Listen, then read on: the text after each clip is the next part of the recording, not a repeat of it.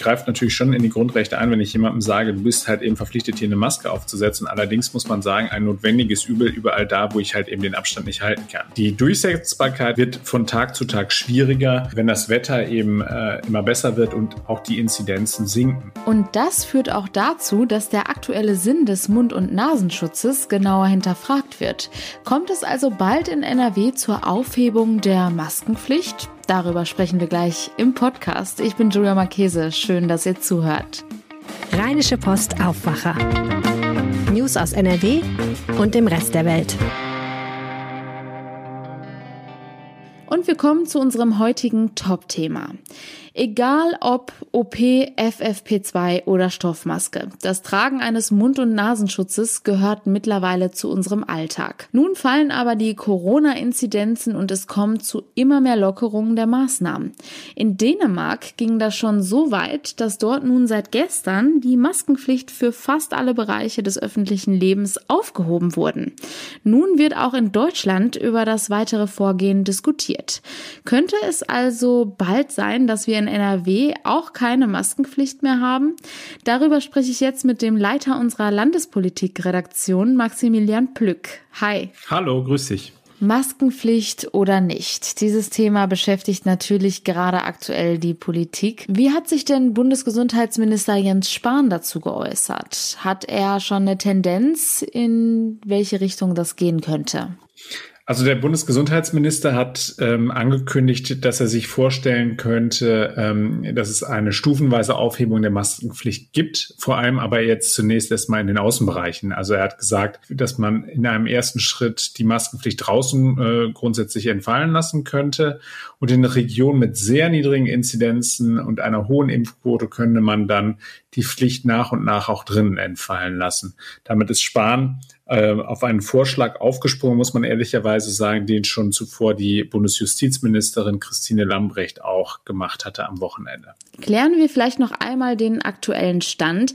Wo muss ich in NRW denn überhaupt noch eine Maske tragen? Im ÖPNV zum Beispiel gibt es zwar noch eine Maskenpflicht, aber die ist ja auch nicht mehr ganz so streng wie vorher. Hier kann man zum Beispiel jetzt wieder auf die FFP2-Masken verzichten und es reicht eine OP-Maske. Wie sieht das denn in anderen Bereichen aus? Hui, das ist äh, relativ komplex, ähm, aber wir können ja mal anfangen. Die FFP2-Masken, die sind jetzt noch nötig, beispielsweise bei den körpernahen Dienstleistungen. Also wenn ich zum Friseur gehe und dort auch die Maske ablegen muss, also wahrscheinlich dann eher, wenn ich zum Barbier gehe und dort die Maske ablegen muss, dann ist quasi für denjenigen, der dann an mir äh, rumschnibbelt, die FFP2-Maske notwendig. Gleiches gilt beispielsweise beim Fahrunterricht, bei der Fahrprüfung im Fahrzeug, Boot oder Flugzeug.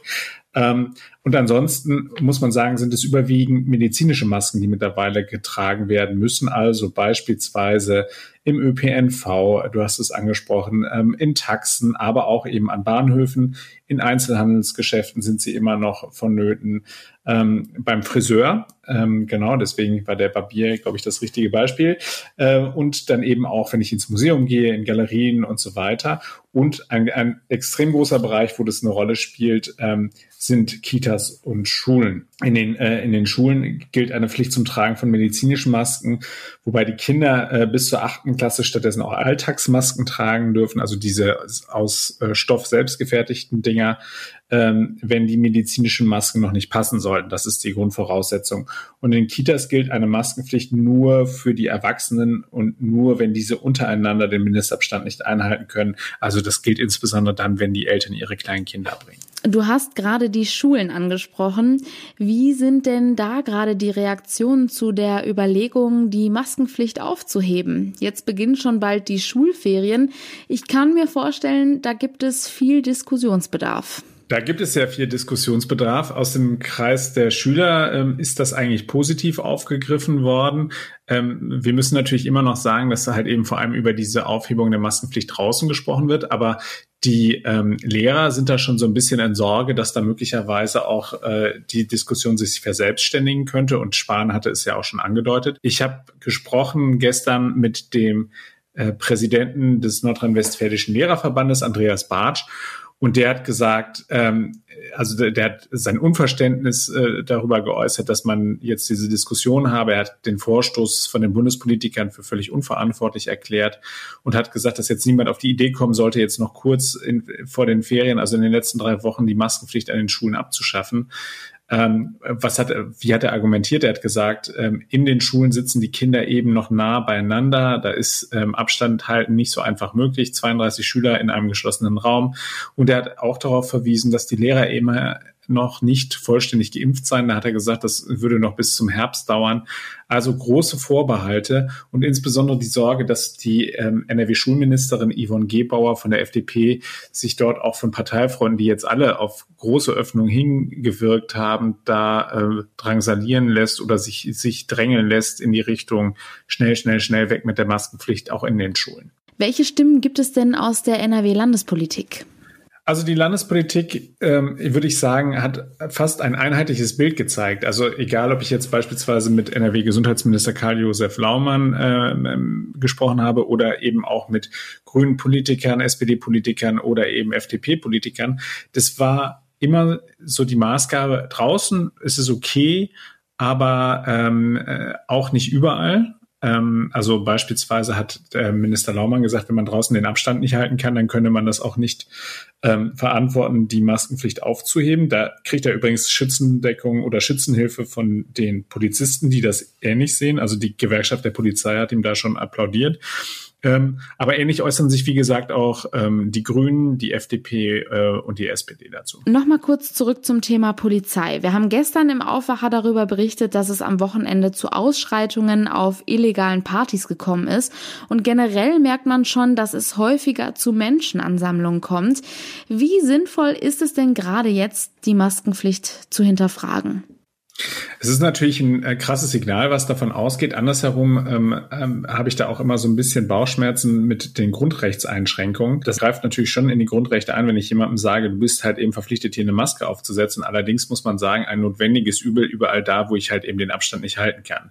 Die Durchsetzbarkeit ist natürlich, ähm, wird von Tag zu Tag schwieriger, äh, wenn das Wetter eben äh, immer besser wird und auch die Inzidenzen sinken. Ähm, da habe ich mit dem ähm, Landesvorsitzenden der Gewerkschaft der Polizei, Michael Mertens, gesprochen und der hat gesagt, da müsste es jetzt ganz klare Vorgaben von der Politik geben. Äh, die müssten dann diese Regeln klar wissenschaftlich begleitet werden, also dass man genau weiß, wo kann auf das Tragen der Maske verzichtet werden und wo nicht. Und, das war ihm auch ganz besonders wichtig, er hat gesagt, wenn sie an bestimmten Stellen weiter vorgeschrieben wird, dann muss die Tragepflicht auch für alle gelten, also auch für Geimpfte, Genesene und Getestete. Und das ist natürlich schon wieder die nächste Diskussion, die darauf ziehen wird, ähm, dass dann da Menschen sagen, ähm, ähm, ja, wieso, ich bin aber doch jetzt, äh, ich bin doch jetzt geimpft vollständig oder genesen und geimpft. Ähm, warum muss ich dann noch weiter eine Maske tragen, wenn ich doch gar kein Risiko für meine Umgebung darstelle? Da sagt natürlich der Pragmatiker von der Polizei, nee, nee, Freunde, so geht es nicht, weil das ist am Ende nicht kontrollierbar und äh, lässt sich dann auch diskriminierungsfrei nicht darstellen. Was würdest du denn sagen? Wie realistisch ist es, dass bald die Maskenpflicht ein Ende hat? Also ich glaube, dass die Maskenpflicht jetzt draußen fallen wird, dass ähm, äh, also zumindest da, wo halt eben, ähm, wo man ordentlich Abstand halten kann. Also ich glaube, dass wir sehen werden, dass es bald in, in keiner Fußgängerzone in NRW mehr eine Maskenpflicht geben wird. Ähm, das äh, ist auch ist auch völlig in Ordnung, äh, zumal ja auch ganz viele Virologen äh, sagen, dass äh, von den Aerosolen draußen äh, in der frischen Luft keine Gefahr ausgeht. Oh, und die Tatsache, dass sich der NRW-Gesundheitsminister dahinstellt und auch gesagt hat, er könne sich das vorstellen und die Tatsache, dass halt eben ein, eine fraktionsübergreifende Einigkeit herrscht, dass man jetzt damit loslegen könne, zeigt für mich eigentlich, dass es jetzt eine Frage von wenigen Tagen ist, bis es da eine Entscheidung geben wird, dass die Maskenpflicht, so wie wir sie derzeit noch haben, nicht mehr da sein wird. Max, vielen herzlichen Dank. Sehr gerne. Wie kann man eigentlich junge Menschen unterstützen, die schon als Kind oder Jugendliche eine Straftat begehen? Welche Wege kann man ihnen aus der Kriminalität aufzeigen? Dazu hat die NRW-Landesregierung vor zehn Jahren das Präventionsprogramm Kurve kriegen gestartet. Das NRW-Innenministerium hat jetzt Bilanz gezogen. Wie erfolgreich es ist, das weiß mein Kollege Christian Schwertfeger. Hallo. Ja, hi, grüß dich. Vielleicht erstmal ganz grundsätzlich die Frage, wenn wir über Jugendkriminalität sprechen, worüber sprechen wir dann? Also Jugendkriminalität umfasst die ganze Bandbreite eigentlich. Jetzt mal abgesehen von organisierter Kriminalität sprechen wir hier angefangen vom Ladendiebstahl, von Beleidigungen bis hin zu schwerster Körperverletzung. Also eine Bandbreite von Bagatelldelikten bis zu wirklich schweren Straftaten. An wen richtet sich denn jetzt das NRW-Programm Kurve kriegen? Genau, Kurve kriegen, das ist auch das bekannteste und größte Projekt hier in Nordrhein-Westfalen. Das gibt es jetzt in diesem Jahr seit zehn Jahren. Das hat damals das NRW-Innenministerium aufgelegt und das gibt es mittlerweile in 23 Kreispolizeibehörden. Also meistens in den Städten, äh, in den Großstädten hier in Nordrhein-Westfalen wie Düsseldorf, Duisburg, München-Gladbach, Essen, Dortmund, um einige zu nennen. Das richtet sich halt an Kinder und äh, Jugendliche, die schon einige Sachen, äh, sagen wir mal so im kleineren Bereich, Deliktbereich gemacht haben und bei denen man ausgehen kann, dass wenn die so weitermachen und man denen nicht hilft, dass die auf jeden Fall, wenn sie dann größer werden, eine richtig schwere kriminelle Karriere hinlegen werden. Und äh, mit diesem Programm versucht man die Jugendliche dann wieder von der schiefen Bahn zu bekommen und in den richtigen Weg zu weisen. Was wird in diesem Programm gemacht? Ja, also die Jugendlichen also sprechen dort mit Sozialarbeitern, mit Polizisten und auch mit anderen Leuten aus der Kommune. Man ist ungefähr zwei Jahre in diesem Programm. Das ist so die durchschnittliche Verweildauer. Und denen wird dann halt auch erklärt, äh, einfachsten Sachen halt. Was ist richtig, was ist falsch, das wissen viele halt auch wirklich nicht. Es handelt sich vor allen Dingen ja auch um, das muss man immer wieder bedenken, auch um Kinder und Jugendliche aus wirklichen Problemfamilien, wo auch wirklich an, am Benehmen, auch an den einfachsten Sachen teilweise wirklich fehlt. Und diesen Kindern wird das dann auch erst teilweise erstmal beigebracht, dass man auch jetzt hier seinen Nebenmann einfach nicht schlagen soll. Ne? Das ist ganz einfach gesagt. Ne? Laut dem NRW-Innenministerium haben bis heute über 1600 Kinder und Jugendliche an dem Programm teilgenommen. Du kennst die Zahlen über den Erfolg des Programms. Was sagen die aus? Also äh, die Zahlen zeigen uns, vier von zehn Kinder und Jugendlichen, die dieses Programm durchlaufen, werden hinterher nicht mehr äh, rückfällig, begehen keine Straftaten mehr. Was ist jetzt mit den anderen 60 Prozent? Die 60 Prozent, so heißt es jedenfalls auch vom Innenministerium, würden erheblich weniger Straftaten begehen als vorher. Man kann durchaus sagen, das sagt auch die GDP, das ist die Gewerkschaft der Polizei äh, und der Landesverband hier in Nordrhein-Westfalen, sagt, das ist ein absoluter Erfolg und das ist ein richtiges Projekt und es zeigt, dass die Zahlen zeigen, dass es auch auf jeden Fall weiter vorangetrieben werden muss und weiter bestehen bleiben muss. Aber man würde sich doch am liebsten eigentlich wünschen, dass nicht nur vier von zehn Jugendlichen keine Straftaten nach dem Programm mehr begehen, sondern 10 von 10.